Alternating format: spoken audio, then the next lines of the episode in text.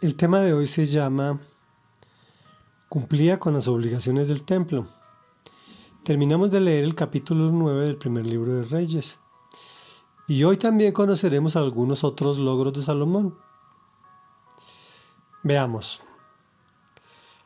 Y dice así, a los descendientes de los pueblos no israelitas, es decir, a los amorreos, hititas, fereceos, heveos y jebuseos, pueblos que quedaron en el país porque los israelitas no pudieron destruirlos, Salomón los sometió a trabajos forzados y así continúan hasta el día de hoy.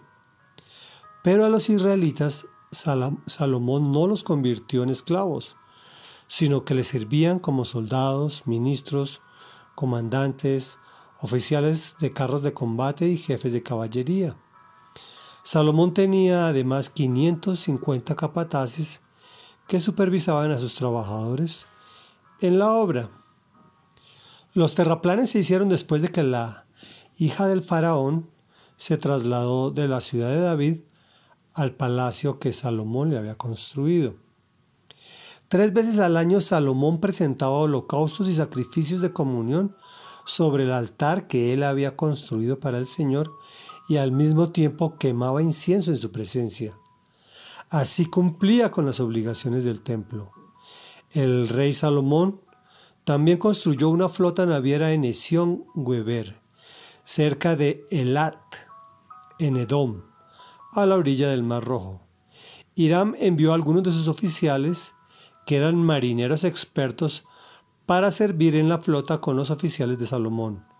Y ellos se hicieron a la mar y llegaron a Ofir, de donde volvieron con unos 14 mil kilos de oro que le entregaron al rey Salomón. Reflexión. En el gobierno del rey Salomón, Dios le permitió someter a sus vecinos, pueblos que no debieron quedar en el país, porque los israelitas les permitieron subsistir. A Salomón se lo permitió y lo bendijo con el trabajo de ellos, pero para el pueblo de Israel serían su perdición en el futuro. Salomón cumplía con las obligaciones del templo, es decir, que ponía al Señor por delante de sus demás cosas. Esto le accedió a ser tan exitoso. Salomón también construyó una flota naviera.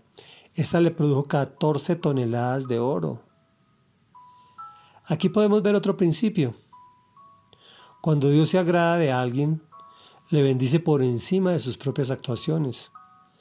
Al Señor le agradó mucho que Salomón hubiera pedido discernimiento y sabiduría, y lo apoyó en todo lo que emprendía. Oremos. Rey de reyes y Señor de señores, amado Dios nuestro, santo y poderoso, no pararemos de orar por discernimiento, por sabiduría, por entendimiento, pues venimos a ti reconociendo nuestro pecado y nuestra maldad. Porque solo tú, Señor, solo tú eres bueno, solo tú eres grande, solo tú eres poderoso y eterno. Y nosotros reconocemos que hemos descuidado tu templo, y por lo tanto tú no has podido bendecirnos como es tu designio. Danos sabiduría, discernimiento, entendimiento, para actuar como tú lo deseas y así abrir esas puertas del cielo para que tú derrames bendición hasta que sobre y abunde. Te lo pedimos en el nombre de Jesús. Amén y amén.